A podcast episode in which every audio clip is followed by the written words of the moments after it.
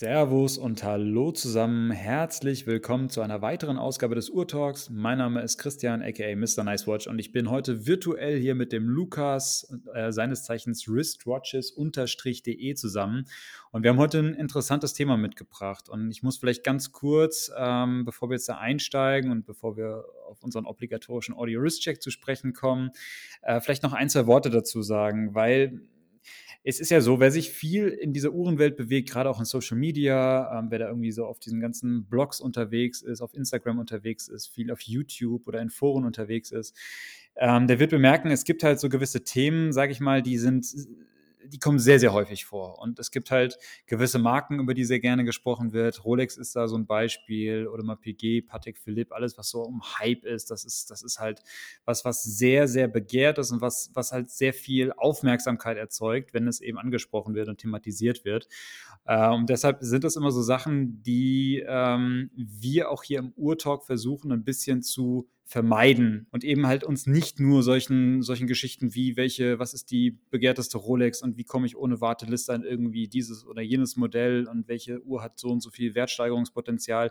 Das sind so Sachen, wo wir halt als, als Uhrtag immer sagen, lass uns das einfach ehrlich gesagt ausklammern. Das, das ist ein kleiner Teil der Uhrenwelt, der zwar Reichweite auf jeden Fall erzielt, äh, weil das viele Leute lesen, hören und, und sehen wollen. Aber das ist eigentlich aus unserer Sicht nicht das, wofür Uhren aus unserer Sicht stehen. Und deshalb versuchen wir, wie gesagt, diese Themen immer so, sage ich mal, ein bisschen außen vor zu lassen und recht wenig nur hier zu Wort kommen zu lassen. Und ich glaube, der, der geneigte Zuhörer äh, weiß sicherlich oder hat sicherlich auch schon mal rausgehört, dass wir auch gerade zu diesen ganzen Hype-Themen äh, rund um Rolex und sowas dem auch immer etwas kritisch gegenüberstehen. Nichtsdestotrotz, ähm, haben wir uns gedacht, dass wir, dass es ein Thema gibt, über das wir auf jeden Fall mal sprechen sollten, weil es uns auch ein wichtiges Thema ist, einfach hier auch mal ja, eine Aussage zu, zu tätigen. Und das ist letztlich das Thema Uhren als Investment. Und das ist das, wo wir, wir heute auch sprechen möchten. Und ich hatte es eben schon gesagt, ich habe heute den Lukas bei mir und äh, wir werden uns ja heute mal über dieses Thema austauschen. Ich bin auch sehr gespannt, Lukas, ähm, wie du zu diesem ganzen Thema stehst, was so deine Ansichten dazu sind. Aber jetzt, äh, bevor wir da richtig einsteigen, ähm, erstmal die Frage an dich, wie geht's dir? Und dann interessiert mich natürlich, was hast du heute am Handgelenk? Hallo Christian, mir geht's heute sehr gut. Ich hoffe dir auch.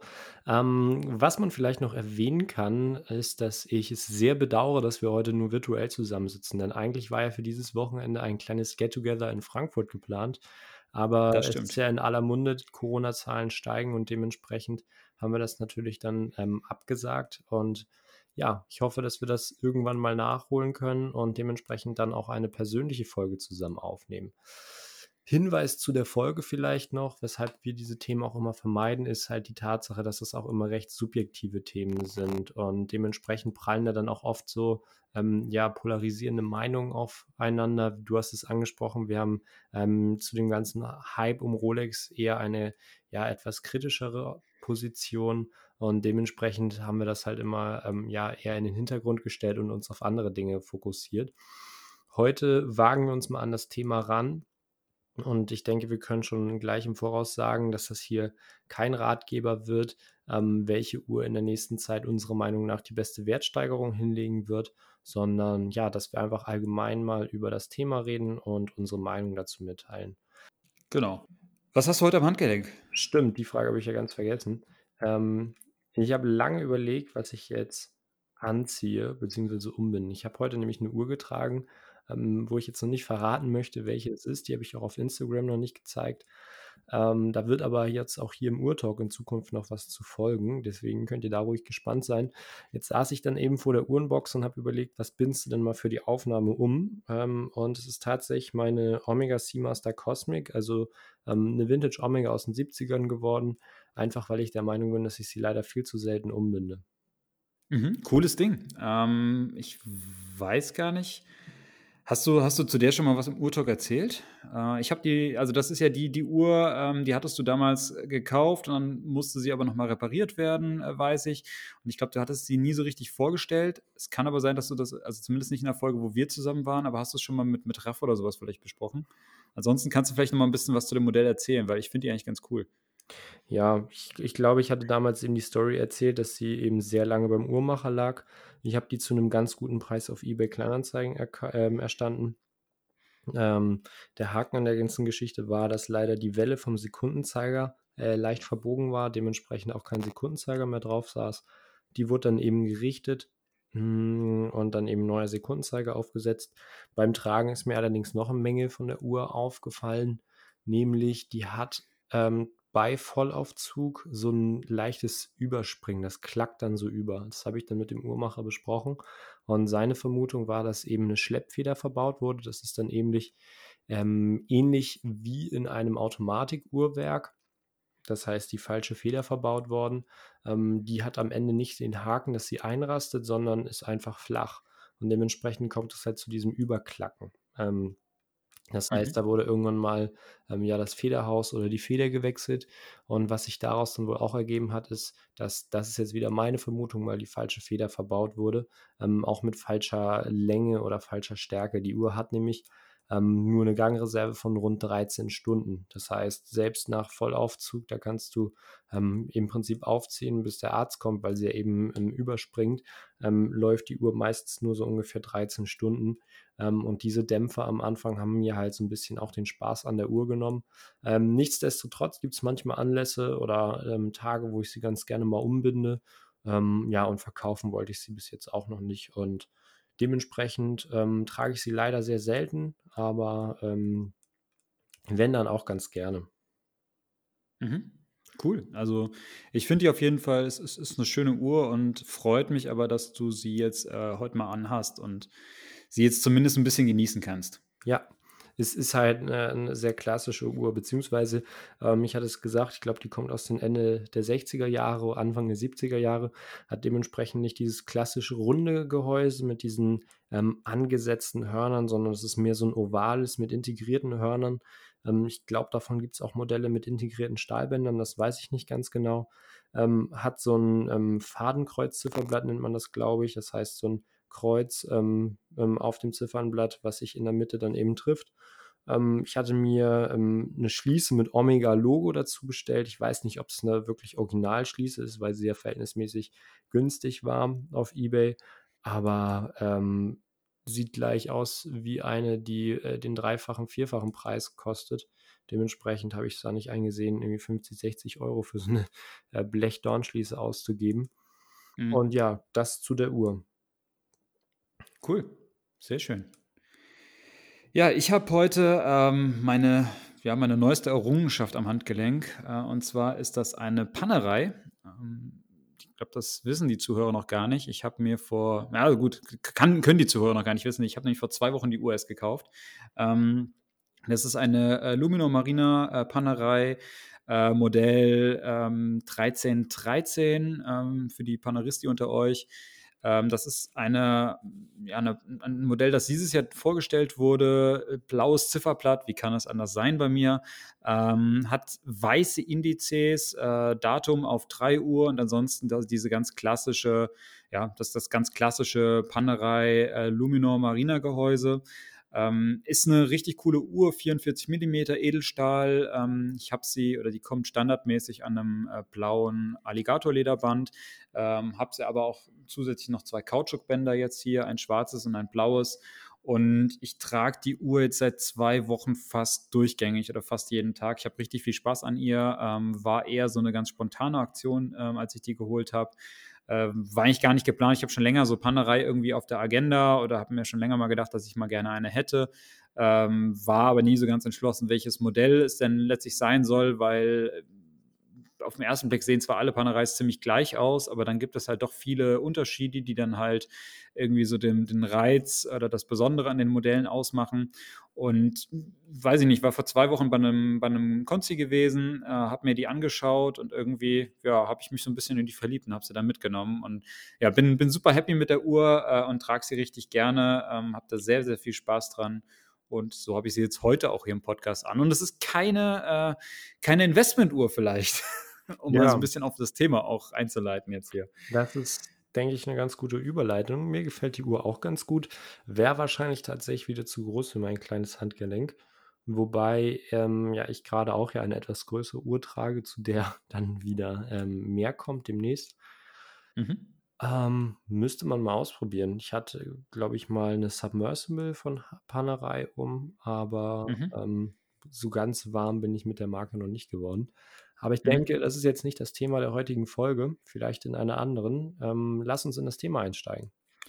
Genau, lass uns einsteigen und lass uns vielleicht ganz kurz, äh, bevor wir jetzt ähm, anfangen, mal so auch unsere Meinung zu dem Thema zu schildern, mal ganz kurz definieren, wie, wenn, wenn wir über Investment reden. Also es ist ja so, man, man hört gerade wenn du dich auf YouTube bewegst oder gerade auch wenn du dich auf Instagram bewegst, ähm, hört man ganz oft halt den Begriff irgendwie Investment äh, im, im, Zusammenhang mit irgendwie Rolex, mit irgendwelchen Patek-Modellen, ganz konkret Nautilus vor allem auch, äh, oder auch mit der Royal Oak von Audemars PG und eigentlich allen Modellen, die halt irgendwie gerade sehr begehrt sind und sehr stark nachgefragt werden, wird immer sehr schnell gesagt, ja, das ist ein gutes Investment. Und ähm, lass uns vielleicht mal ganz kurz sagen, was, was ist denn eigentlich ein Investment? Und ich habe jetzt äh, auch eben auch nochmal auch ein bisschen recherchiert und gegoogelt und letztlich ist es halt so, in der Finanzwirtschaft spricht man von einem Investment, ähm, wenn wenn du eine Kapitalanlage meinst, also wenn du Geld irgendwo anlegst mit dem Ziel, damit quasi Gewinne zu erzielen oder quasi mehr aus diesem Geld zu machen. Ähm, also quasi eine gewisse Gewinnerzielungsabsicht mit dem Geld, was du irgendwo anlegst. Das ist im Grunde, das versteht man eigentlich unter einem Investment. Ähm, klassischerweise sind das dann halt irgendwelche Aktien zum Beispiel, irgendwelche Wertpapiere, können aber auch irgendwie Rohstoffe sein oder halt eben auch Sachgüter. Und in dem Fall im Zweifel halt auch Uhren. Ja? Äh, wenn, wenn du sagst, ich, ich, ich lege da Geld an oder kaufe irgendetwas, weil ich die Hoffnung habe, dass es dann am Ende vielleicht irgendwie im Wert steigt, mehr wert ist oder ich auch für mehr einfach verkaufen kann.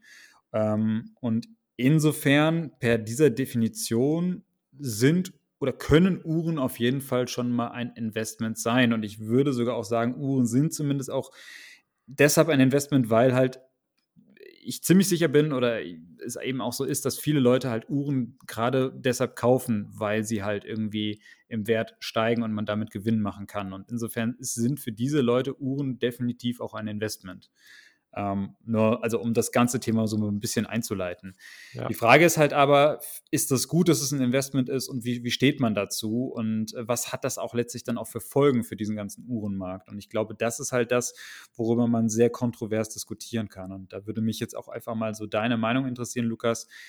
Wie stehst du zu diesem ganzen Thema Uhren als Investment? Ja, ich denke, dass man das zunächst einmal differenzieren muss, mit welchem Ansatz man das verfolgt. Ähm, du hast ja gesagt, mit der Absicht, Gewinne zu erzielen. Und da ähm, gibt es ja auch dieses kontroverse Thema, ähm, Uhren dann als Safe Queen im Bankschließfach liegen zu haben oder sie eben tragen zu können und nebenbei noch diese Wertsteigerung als ja, Benefit mitnehmen zu können. Wovon ich definitiv gar nichts halte, was ich einfach ja dann so ein bisschen schade finde, ist, ähm, Uhren einfach zu kaufen. Nicht, weil man sie schön findet, sondern einfach, weil man sich eine möglichst ähm, ja, solide Wertsteigerung erhofft und diese dann eben für Zeitraum X im Bankschließfach, im Tresor oder sonst wo liegen zu lassen. Ähm, am besten noch verklebt, sodass sie dann auch eben den maximalen Preis erzielt. Da fehlt für mich halt einfach komplett diese Leidenschaft an der Thematik. Da werden die Uhren dann einfach nur auf ihren monetären Wert reduziert und man hat daran keinen Spaß. Und was ich auch noch ganz oft als Problem sehe, ist, wer gibt einem die Garantie, dass diese Uhr im Wert steigt? Letztendlich ähm, kann man auch Pech haben, weil das ist ähm, eben oft diese spekulative Seite an diesem ganzen Thema, dass die Uhr nicht im Wert steigt.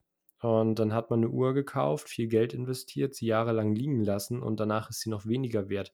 Dann hat man weniger, äh, hat man weder die Rendite noch mhm.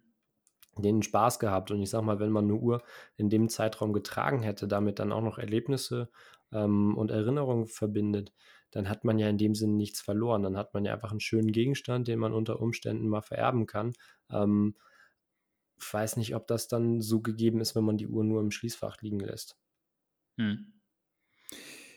Ja, ich verstehe vollkommen den Punkt, den du den du da ansprichst. Ähm, und ich glaube, das, äh, ist natürlich jetzt auch so das das klassische Bild, was wir da jetzt auch beide vor Augen haben, wenn es jetzt heißt, na jemand investiert in Uhren, dass du dann halt jemand hast, der sagt, äh, er kauft sich halt oder er geht gezielt auf die vielleicht auch sehr gerade begehrten Modelle los, äh, kauft sich diese, legt die möglichst ungetragen, vielleicht noch verklebt, ist ja dann immer so dieser beliebte Ausdruck, dass die Uhr irgendwie noch noch komplett verklebt ist, äh, ins ins Schließfach damit die einfach möglichst im Neuzustand bleibt, um sie dann vielleicht in ein paar Jahren für das Vielfache des ehemaligen Einkaufspreises quasi wieder zu veräußern.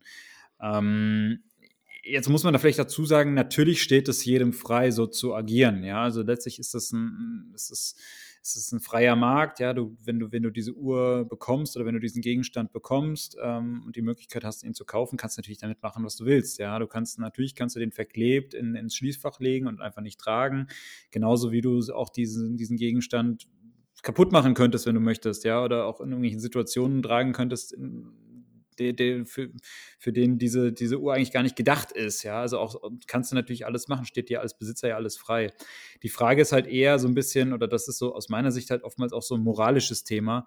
Ist es halt gut, wenn du so agierst? Ähm, und was hat das letztlich auch für Auswirkungen auf diesen ganzen Markt? Und ich muss halt sagen, und das, das ist das, was, was mich bei diesem ganzen Investment-Thema immer so sehr, ja, immer so ein bisschen trifft. Äh, letztlich geht es immer um, um die gleichen Modelle. Es geht immer um, um gewisse Modelle, die halt aktuell sehr begehrt sind. Ähm, da reden wir klassischerweise über diese Rolex Stahlsportmodelle, da reden wir über die, die Sportmodelle von, von Audemars Piguet oder von, von Patek Philippe. Ähm, vielleicht reden wir dann auch noch in, gewissen, in einem gewissen anderen Preissegment dann über sowas von, wie Richard Mill oder sowas. Ähm, das sind dann immer so diese Uhren, die irgendwie sehr gehypt sind, die sehr viel Aufmerksamkeit bekommen, die irgendwie plötzlich jeder haben möchte und ähm, die aber halt viele Leute einfach deshalb haben möchten, weil sie wissen, dass die im Zweifel, wenn ich jetzt aus dem Laden rausgehe, gleich schon einen höheren Marktwert haben äh, oder beziehungsweise man sie einfach unter diesem Marktwert kaufen kann und sie deshalb einfach interessant sind, ähm, um damit einen schnellen Gewinn zu machen. Und das ist halt aus meiner Sicht so ein Punkt, den ich halt immer sehr kritisch sehe, weil wenn du deshalb oder mit dieser Absicht diese Uhr kaufst, ist natürlich automatisch die Nachfrage sehr hoch, ganz klar. Also wenn jeder das Gleiche will, dann, dann, dann steigt halt der Preis für dieses eine Produkt. Das ist, das ist einfach so. Ähm, heißt dann halt aber auch, dass Menschen, die diese Uhr einfach da deshalb haben möchten oder aus den Gründen haben möchten, für die die Uhr eigentlich gemacht ist. Ja, also, dass man, dass man sie am Handgelenk genießt, dass man sie, dass man sie trägt, dass man mit der Erlebnisse sammelt beispielsweise, die haben dann halt eben keine Chance oder haben dann halt geringere Chance, diese, diese Uhr zu bekommen, weil halt plötzlich jeder sich auf dieses Objekt stürzt. Und das ist halt das, wo ich immer so sage, aus, aus Sammler Sicht. Ja, und da, da sehe ich mich persönlich einfach mehr als Liebhaber, als Sammler, als jetzt als reiner Investor.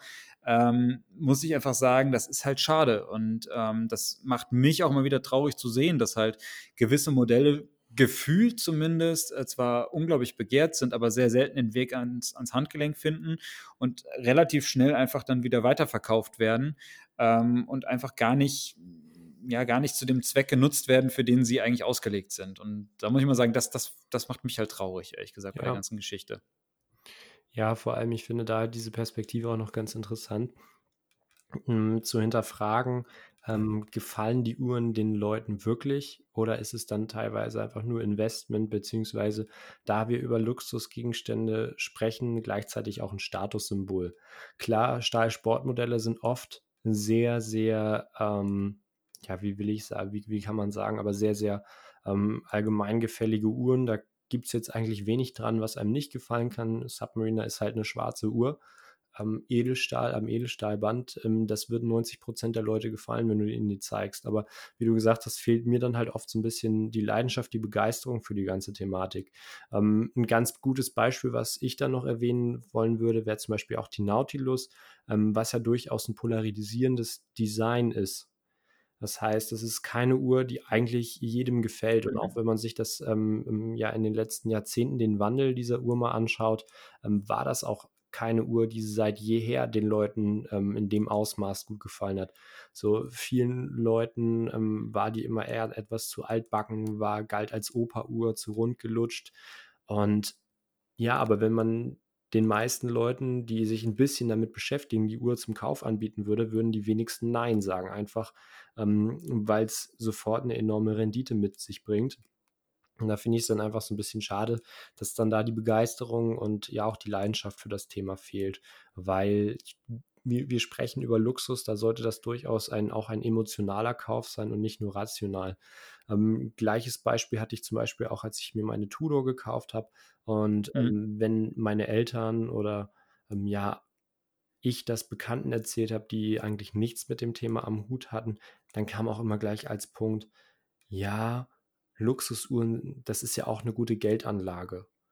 Mhm. Das war für mich aber kein entscheidender Punkt. Ich hätte die Uhr auch gekauft, wenn sie jetzt nicht 200 Euro über Listenpreis, sondern 300 Euro unter Listenpreis gehandelt worden wäre.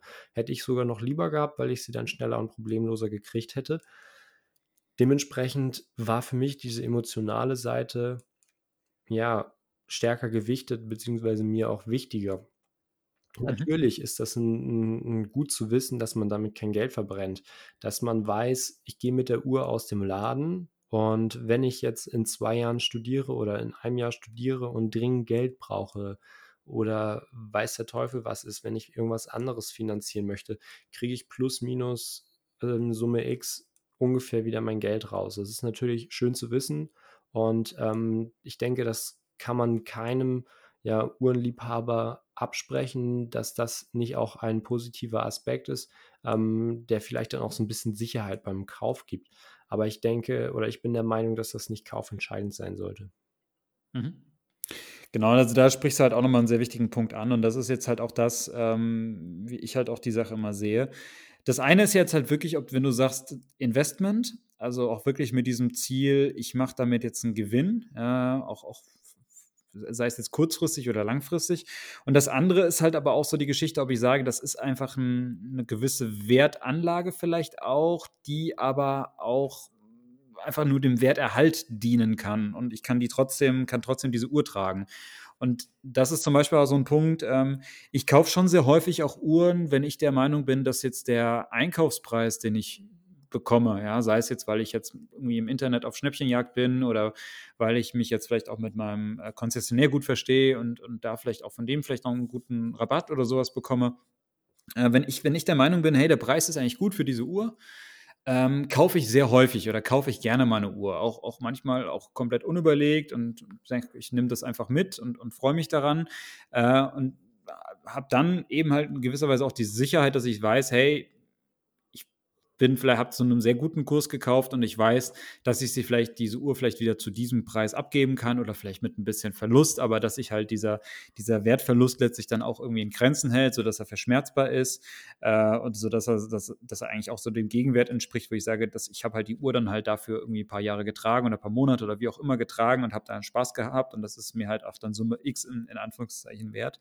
Ähm, dann dann sage ich halt immer, dass finde ich, ist okay und das kann ich vollkommen verstehen. Ja, und das ist auch so, wie, wie ich halt häufig agiere und das macht so einen Kauf dann auch letztlich auch leichter. Und äh, das ist auch so ein bisschen der Grund, warum ich zum Beispiel schon sehr, sehr viele Uhren hatte. Trotzdem würde ich mich jetzt nicht als Uhreninvestor oder sowas sehen. Ja? Also es geht mir jetzt auch, auch dann in dem Fall jetzt nicht darum zu sagen, ich muss da jetzt irgendwie große Gewinne mitmachen. Also natürlich hast du auch schon mal, habe ich auch schon mal eine Uhr verkauft, da habe ich mehr für rausgekriegt, als ich gezahlt habe, ja, weil es ein gutes Schnäppchen war. Und wenn ich dann keine Lust mehr auf diese Uhr hatte, dann habe ich sie abgegeben und dann klar verkaufst du sie auch zum Marktpreis, natürlich. Ähm, ich finde, das ist auch alles okay, aber auch, auch da sage ich immer, mir geht es jetzt erstmal primär darum, dass ich an dieser Uhr Spaß habe, dass ich diese Uhr trage eine Zeit lang ähm, und, und, und mich daran erfreue. Und wenn ich da einfach so ein bisschen beim, beim Einkauf absichern kann, dass ich am Ende jetzt nicht viel mit dem, nicht viel von dem Wert verliere, quasi, den ich mal irgendwie da reingesteckt habe, dann finde ich, ist das vollkommen in Ordnung. Ähm, ich würde aber niemals, und das ist, das ist halt auch das, wo ich sage, das ist so ein moralisches Ding, ich würde niemals eine Uhr kaufen, wo ich sage, auf die habe ich gar keine Lust und die nehme ich nur mit, weil ich da jetzt irgendwie Geld mitmachen kann. Und ähm, B, von, von der ich sage, ich, ich will sie nicht und ich nehme damit quasi auch anderen etwas weg. Und das ist halt oftmals so diese Thematik, wenn es um diesen Konzi-Kauf geht von jetzt beispielsweise Rolex Stahlsportmodellen. Da gibt es ja gewisse, gibt's Wartelisten oder wie auch immer. Es gibt viele Interessenten für dieses, dieses eine äh, Modell. Ähm, und wenn ich jetzt diese Chance bekomme, diese Uhr zu, zu kaufen, zu dem Marktpreis, äh, zu dem Listenpreis, und ich weiß aber, am Markt wird die halt höher gehandelt, ich will aber diese Uhr selbst eigentlich gar nicht haben. Ich werde sie nicht tragen. Ich werde sie halt nur entweder mir zur Seite legen oder ich werde sie im Zweifel am nächsten Tag weiterverkaufen. Dann nehme ich de facto eigentlich jemand anderem die Chance darauf, diese Uhr zu genießen und diese Uhr so zu tragen, wie sie eigentlich gedacht ist. Und das ist für mich immer so ein Punkt, wo ich sage, das ist moralisch verwerflich. Natürlich kannst du das machen, ganz klar, das steht dir frei, aber das ist so ein Punkt, das, das, das kann ich nicht. Und da, da sträube ich mich gegen. Und das macht aus meiner Sicht halt auch diesen Markt kaputt, wenn man so handelt. Ja. Wie siehst du das? Ja, sehe ich genauso.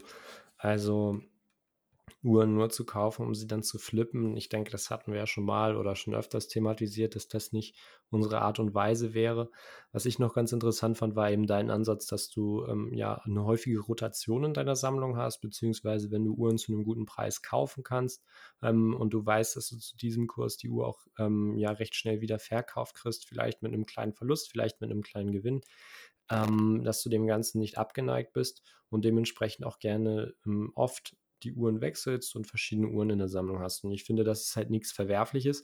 Bestes Beispiel ist, wir hatten ja einen in der Gruppe oder Community, der hat zwei, drei Jahre eine, eine Black Bay, eine normale Black Bay getragen und die dann irgendwann, weil ihm die dann doch zu groß war, wieder verkauft. Hat dann, glaube ich, 300 Euro Verlust oder sowas damit gemacht. Und ähm, da sehe ich halt oft dieses Beispiel, ähm, wenn man diese 300 Euro Verlust als solches nimmt und man betrachtet, dass das vielleicht so der Betrag ist, ähm, für den sich die Leute viel öfter eine Uhr kaufen, ähm, finde ich das immer ganz interessant zu sehen, dass man halt im Prinzip für den Zeitraum ähm, ja eine Luxusuhr getragen hat mit ähm, einer sehr guten Qualität am Arm, ähm, dann den Verlust vergleicht ähm, wofür man sich normalerweise nur hätte eine Modeuhr oder ähnliches kaufen können ähm, wo dann eben nach dieser Zeit das Geld im Prinzip weg gewesen wäre. Und das finde ich dann halt immer ganz interessant, dass man ähm, eine schöne Uhr tragen kann, die Sicherheit hat, ähm, dass man das Geld ähm, plus minus null da wieder rausbekommt und äh, ja, dann eben die, den Spaß mit der Uhr haben kann.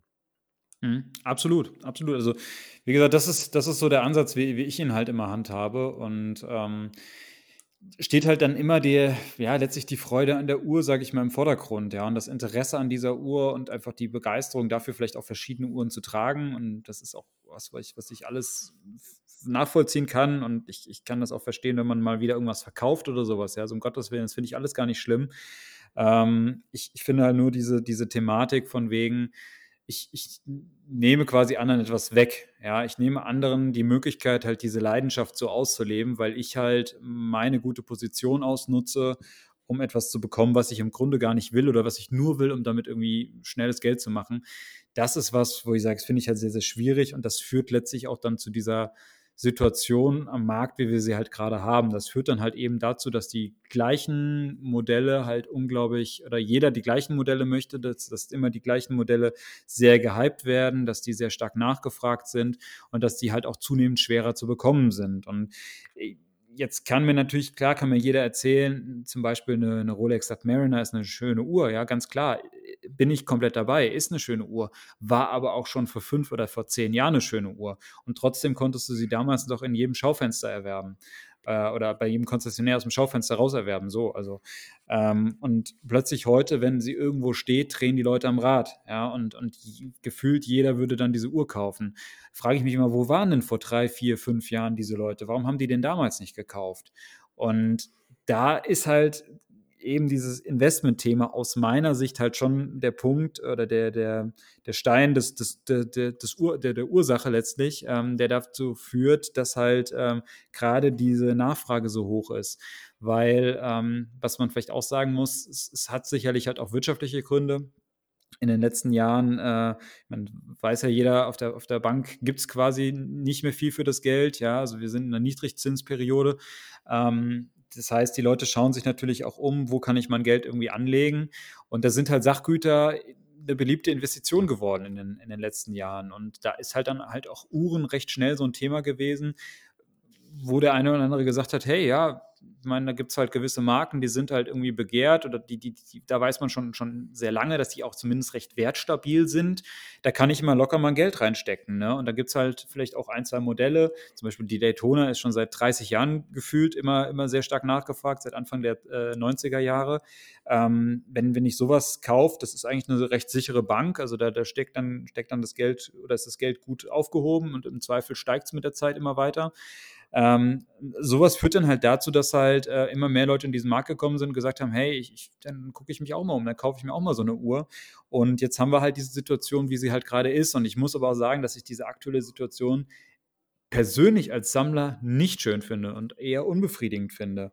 Und ähm, das ist dann halt immer der Punkt, wo ich einfach sage, dieses Investment-Ding, das geht mir manchmal auch richtig auf den Keks. Ja. Und ich, höre es so oft, ja, ich werde so oft angesprochen und angeschrieben, auch gerade über Instagram.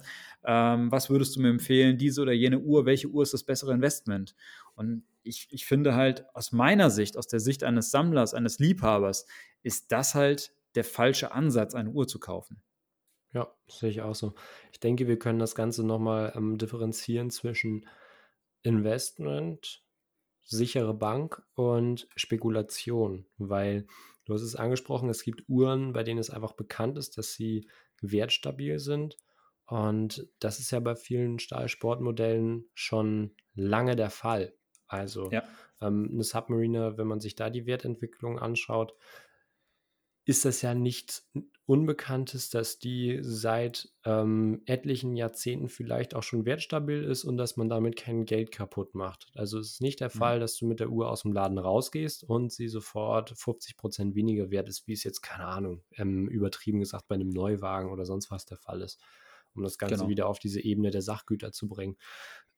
Was anderes ist es für mich, wenn man mit den Dingen spekuliert. Also beispielsweise ähm, wie bei Aktien oder sonst was, weil man die Uhr nicht beim Konzi kaufen kann zum Listenpreis, zum Marktpreis kauft.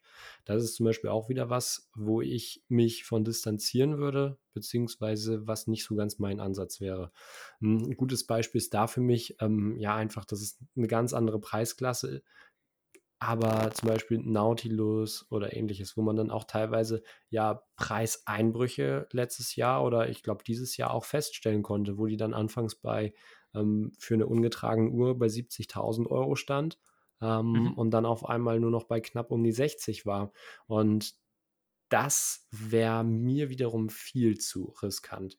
Einfach dann ja etwas zu kaufen, was grundsätzlich nur auf medialem Hype beruht. Das ist dann ähnlich wie bei gehypten Turnschuhen oder Sneaker. Da muss man sich dann mal fragen, warum ist die Uhr so teuer? Weil mhm. Rapper XY sie trägt, weil ähm, Lifestyle, Vermögenscoach XY gesagt hat, die Uhr ist ein tolles Investment, weil sie generell medial präsent ist. Und darauf dann im Prinzip ja ein Investment aufzubauen, wäre mir zu spekulativ und nichts anderes ist es in meinen Augen. Das heißt, mhm. eine Uhr zum, zum Listenpreis zu kaufen, von der man weiß, ähm, das wird auch in den nächsten Jahrzehnten eine preisstabile Uhr sein, ähm, ist für mich legitim, warum nicht? Aber Uhren als Spekulationsobjekt zu sehen und auch zum Marktpreis zu kaufen und dann auf eine weitere Wertsteigerung zu hoffen. Das heißt, diesen ganzen Graumarkt noch zu befeuern, weil ich sag mal, der Graumarktpreis würde ja nicht in der Höhe existieren, wenn es danach keine Nachfrage geben würde. Das heißt, wenn keiner eine Uhr ähm, für einen doppelten Listenpreis kaufen würde, werden, würden diese Preise ja auch nicht aufgerufen werden. Das heißt, da ist für mich halt immer dieses zweischneidige Schwert. Und ich würde auf jeden Fall nicht ähm, zum Marktpreis oder zum doppelten Listenpreis eine Uhr kaufen. Das war auch für mich bei der 58, auch wenn es da nur 200, 300 Euro über Listenpreis für eine ungetragene Uhr sein mögen, war für mich keine Option, um das dann eben zu unterstützen. Mhm. Ja, das, das ist halt, ja, das ist, ich sehe das, ich sehe das zwiegespalten. Ähm, der Punkt ist halt der, also ich gebe dir vollkommen recht, natürlich, klar, du, du kaufst jetzt äh, zu, dem, zu dem Marktpreis und spekulierst dann drauf, dass die noch weiter steigt und sowas. Also dann bist du natürlich, ja, da bist du absolut in der Spekulation drin, da bin ich komplett bei dir. Ähm, ich sehe es jetzt halt aus Sicht eines Sammlers und Liebhabers halt ähm, trotzdem schwierig, weil ich halt auch sagen muss, es gibt halt gewisse Modelle, die hätte ich zum Beispiel gerne. Und ich weiß de facto, dass ich sie nie bekommen werde. Beim, über den regulären Weg. Eines davon ist wirklich, ich hatte es eben schon mal gesagt, die Daytona. Ähm, ich für mich einfach eine unglaublich schöne Uhr. Ich, ich liebe Chronographen. Seitdem, seitdem es das Modell mit der Keramiklünette gibt, weiß ich, hey, die möchte ich irgendwann haben. Habe aber keine Chance, weil die einfach so stark nachgefragt ist, weil halt so viele Anfragen kommen, auch von Leuten, die halt einfach damit auch natürlich schnelles Geld machen möchten, aber halt auch von Leuten, die sie natürlich auch wirklich in der Sammlung haben möchten. Ähm, das heißt, mir wird zwangsläufig nichts anderes übrig bleiben, als irgendwann mal vielleicht diese Uhr, wenn ich sie denn haben möchte, zum, zum, ja, zu dem dann gültigen Marktpreis zu kaufen.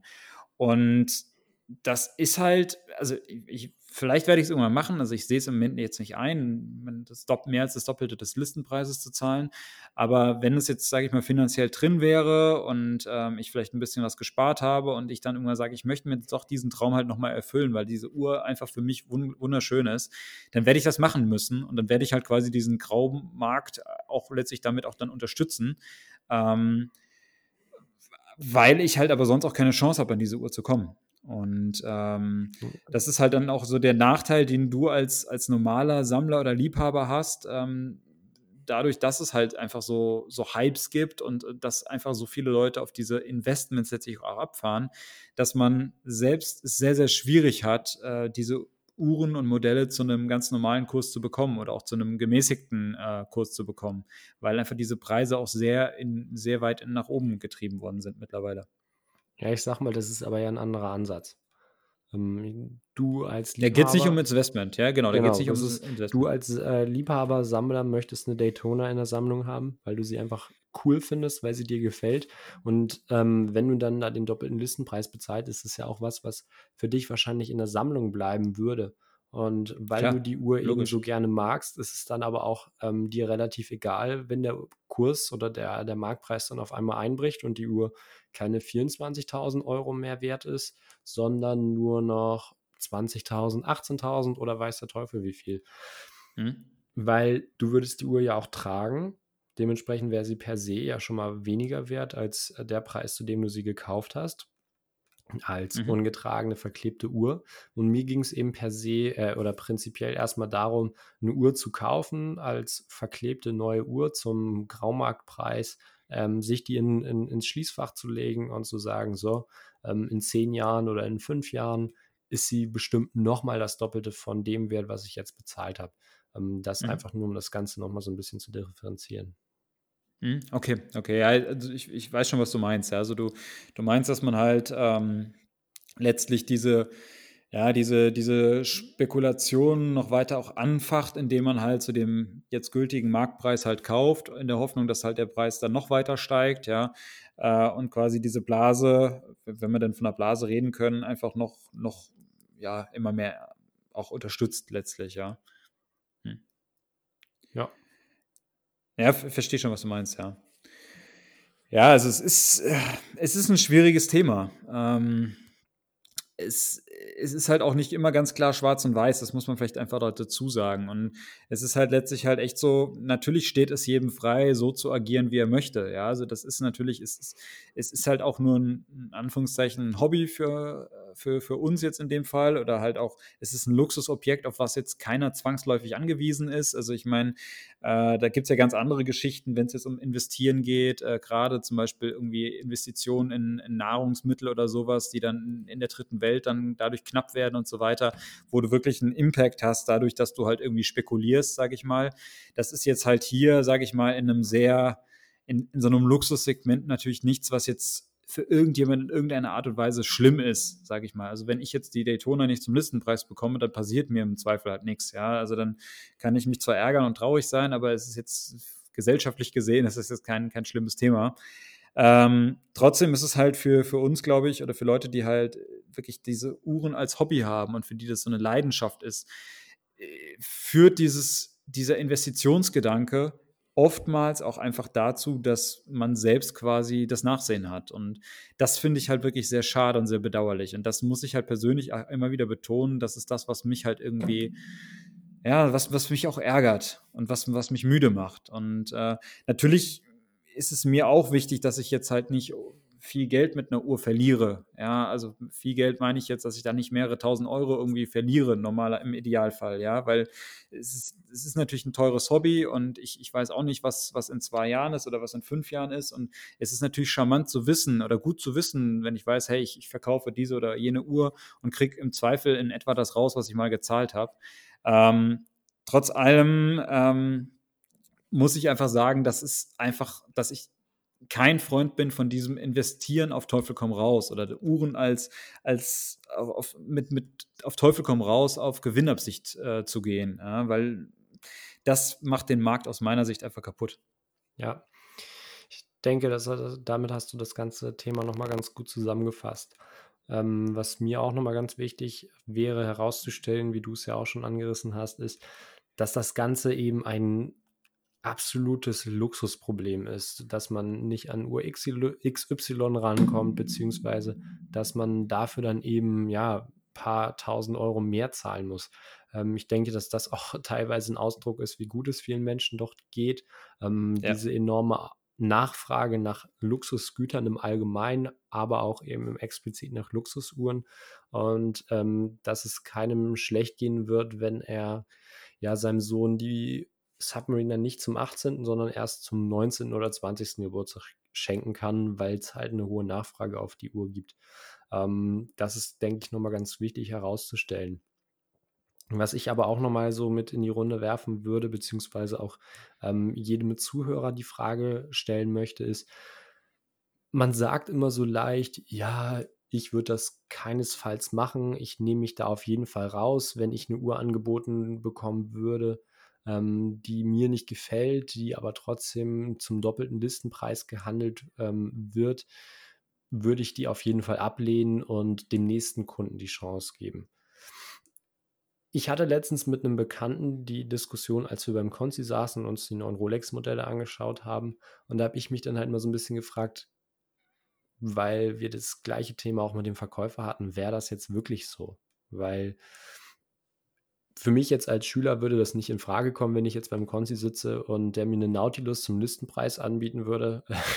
ähm, dann ändert es nicht an der Tatsache, dass sie jetzt nur 30.000 Euro kostet, weil ob die jetzt 30 oder 70 kostet, das sind für mich Summen, die für mich nicht erreichbar oder nicht leistbar aktuell sind. Dementsprechend mhm. stellt sich die Frage da gar nicht. Aber wenn du jetzt, keine Ahnung, ein Rolex bringt ein neues Modell raus, das kostet 3000 Euro, ähm, jetzt reine Fantasie und das ist so beliebt, dass es sofort für 6000 Euro gehandelt wird. Ich habe einen ganz guten Draht zum Konzi, der bietet mir das Ding an und äh, sagt, hier Lukas, nimm mit, mit, nimm mit, für dich habe ich die Uhr jetzt gerade da. Dann weiß ich nicht, ob man darauf verzichten würde und ob jeder, der das so einfach daher sagt, ähm, unbedingt diese Willensstärke hätte und sagen würde, ja, ich, mir gefällt die Uhr nicht, ähm, ich überlasse sie dem Nächsten. Ob man dann mhm. wirklich so selbstlos wäre und sagt, ähm, ich verzichte auf diesen Profit, weil ich sag mal 3000 Euro Rendite ähm, ist für mich jetzt zum Beispiel auch nicht wenig Geld. Ähm, und da wäre jetzt zum Beispiel auch mein Gedanke, wenn ich es nicht mache, machst halt der, macht es halt der Nächste. Und das ist halt so was, was ich, ja, jetzt, was wir noch diskutieren können, aber was ich auch einfach mal so in die Runde stellen möchte. Auch an die Zuhörer, dass sich jeder immer so ein bisschen die Frage stellt, ähm, man diskutiert immer darüber, wie kann man nur, wie kann man nur die Uhr wegen ähm, oder aufgrund von Renditeabsichten kaufen. Ähm, aber dann so ein bisschen mal zu überlegen, nimmt man sich da vielleicht selber zu Unrecht raus und würde man nicht in gewissen Situationen gleich handeln und man hatte einfach nur mhm. noch nicht diesen Interessenkonflikt, weil man noch nicht die Situation hatte, dass man ein Modell angeboten bekommen hat, was man eigentlich gar nicht unbedingt will. Mhm.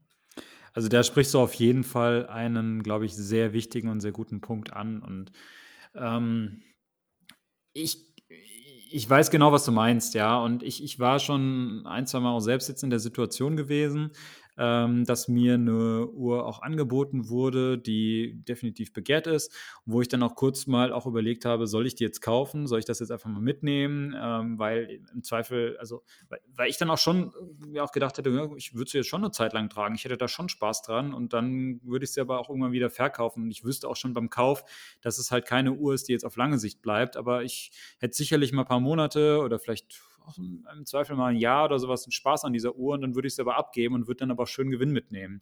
Äh, und ganz konkret war das letztens so gewesen, dass ich äh, die Möglichkeit bekommen habe, eine äh, Skydweller zu kaufen, ähm, Rolex Skydweller mit dem schwarzen Zifferblatt. Ähm, ist natürlich jetzt nicht so, nicht so eine Kategorie wie jetzt halt die Daytona oder sowas, aber auch die wird ja, Sky Dweller eigentlich recht selten ausgeliefert und ich glaube, wird auch mittlerweile 3.000, 4.000 Euro über Liste gehandelt, ist aber an sich auch schon ein recht teures Modell, muss man vielleicht auch dazu sagen. Kostet, glaube ich, so 13, 13,5 sowas. Ähm, wird dann aber locker für irgendwie 18, 19 oder sowas fast gehandelt. Also man, man könnte da ganz gut Gewinn mitmachen. Und ich hatte halt die Möglichkeit bekommen, ähm, mir wurde gesagt, du kannst die haben, wenn du möchtest. Es ist da und, und du kriegst die. Und ich habe kurz überlegt, ne, und ich habe auch gedacht, naja, eigentlich, ich, irgendwie, ich, ich, hätte schon Lust, die Uhr sogar eine Zeit lang zu tragen. Also ich würde sie jetzt gar nicht irgendwie nur weglegen, ja, aber ich, ich würde sie auch eine Zeit lang tragen und habe mir auch gedacht, naja, im Zweifel, wenn ich sie dann in einem halben Jahr verkaufe, weil ich dann merke doch, ich habe doch keine Lust mehr drauf, dann mache ich auch einen schönen Gewinn mit, ne? Und den, mein, das, das Geld könnte ich auch gebrauchen, dumm gesagt, ja. Ähm, ich habe mich dann aber wirklich entschieden und habe gesagt, hey, ich, ich, ich sage immer, mach das nicht. Ich sage immer, kauf nicht das, was du nicht unbedingt willst. Und ich sage immer, gib anderen Leuten eine Chance. Und dann habe ich gedacht, wenn ich jetzt aber selbst genauso handeln würde, so handeln würde, wie ich predige, dass man eigentlich nicht handeln soll, dann wäre das halt ja total hirnrissig. Dann wäre das einfach falsch. Ja, und ich habe dann auch gesagt, hey, ganz ehrlich, nee, ich, ich nehme sie nicht und soll sich der Nächste dran erfreuen. Und klar, ich habe mir auch gedacht, wahrscheinlich wird der Nächste, der sie dann irgendwie die, die, Möglichkeit dann bekommt, der wird sie, nimmt sie am Ende und verkauft sie auch weiter und macht dann auch irgendwie schnell einen Gewinn mit.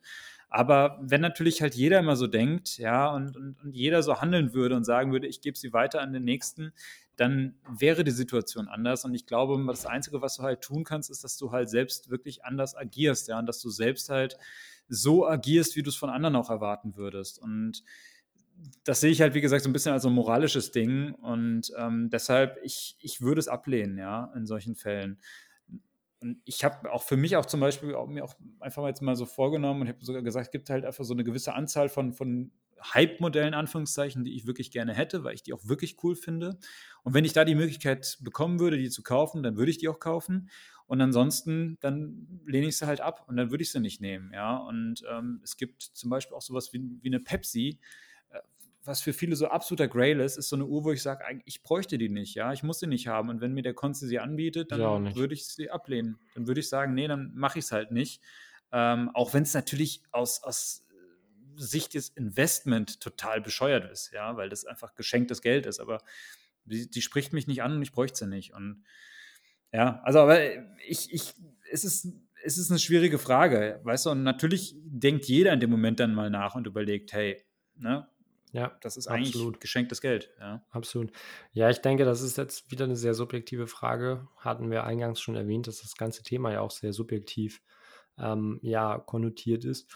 Und ich denke, dass es so eine ganz gute Kernaussage von unserer Folge ist, dass es da nochmal wichtig ist, ähm, ja, an die Moral eines jeden Einzelnen zu appellieren, zu hinterfragen, wenn einem eine bestimmte Uhr angeboten wird, mag ich die jetzt wirklich oder kaufe ich sie nur, weil sie gerade beliebt ist und ich weiß, wenn sie mir in einem halben Jahr nicht mehr gefällt, habe ich damit, ähm, ja, keine Ahnung, 50 Prozent noch Gewinn gemacht oder weiß der Teufel, mhm. wie viel Gewinn. Das ist, glaube ich, eine ganz gute Kernaussage von unserer heutigen Folge es ist natürlich dann auch nochmal ähm, ja, zu unterscheiden, wie du auch gesagt hattest, zwischen ähm, Hype-Modell kaufen und schnell flippen und eine Uhr zu einem guten Preis kaufen, tragen und man weiß, man macht damit kein Geld kaputt weil ich denke, das kann man keinem vorwerfen, ein bisschen auf den Einkaufspreis zu achten. Wenn man dann zum Beispiel eine Uhr hat, die für 5000 Euro im Consi-Schaufenster steht, grau aber für 3000 Euro gehandelt wird, dann wäre man ja doof, wenn man sie zum ähm, ja, Listenpreis kaufen würde und dann Geld verbrennen würde. Also ich denke, mhm. das kann man keinem verübeln und da tut man ja auch keinem weh mit, wenn man dann eben nicht beim Consi kauft, beziehungsweise beim Consi diese Thematik dann ganz offen anspricht und auch nach einem Rabatt fragt. Ähm, was anderes ist dann natürlich dann noch bei Hype-Modellen versuchen, ähm, den Preis zu drücken oder da zu feilschen, ähm, um dann den eigenen Gewinn noch zu maximieren. Ähm, ja, das ist so mein letzter Einwand zu der Thematik. Mhm. Ja, genau. Also ich glaube, man merkt es auch so ein bisschen in unserer Diskussion. Ähm, es ist sehr vielschichtig und es ist halt auch nicht so ganz klar schwarz und weiß. Ja, es gibt halt verschiedenste Aspekte, die da irgendwie mit reinspielen. Ähm, und ich verstehe schon, ich verstehe schon den Ansatzpunkt, ja, warum viele Leute eben auch auf, auf Uhren jetzt auch abfahren, äh, weil es ehrlich gesagt, natürlich ist es eine charmante Geschichte. Ne? Du, du nimmst im Zweifel vielleicht Gewinn mit oder irgendwie ja, eine gewisse Wertsteigerung mit, hast vielleicht auch sogar noch Spaß an der Uhr, trägst sie sogar im Zweifel auch noch. Ja, das ist ja eigentlich eine sehr coole Kombination. Also ich, ich verstehe das vollkommen. Ähm, trotzdem würde ich halt einfach auch appellieren an alle, ähm, kauft wirklich das, was euch gefällt, ja. Und ähm, das ist mir jetzt halt auch nochmal so ein, so ein wichtiger Punkt oder so eine Message, die ich auch gerne mitgeben möchte.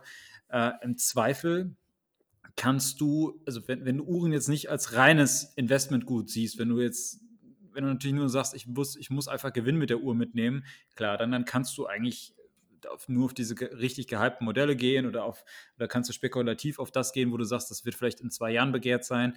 Aber wenn du sagst, du bist eigentlich ein Uhrenliebhaber und äh, trotzdem ist es dir aber wichtig, dass du jetzt nicht viel Geld verlierst oder sowas, ähm, ganz ehrlich, dann gebe ich jedem den Tipp mit, kauf das, was dir gefällt und aber schau zu, dass du einfach zu einem schlauen Preis kaufst und schau im Zweifel zu, dass du die Uhr vielleicht dann auf dem Graumarkt kaufst, wenn sie da günstiger gehandelt wird oder dass du äh, vielleicht bei deinem Konzessionär einen guten Preis raushandeln kannst. Ja, und wir reden jetzt nicht von irgendwelchen Stahlsportmodellen, sondern kauf halt das, was dir gefällt, was, was dir Spaß macht, wo du am Ende Freude hast, wenn du sie am Handgelenk siehst.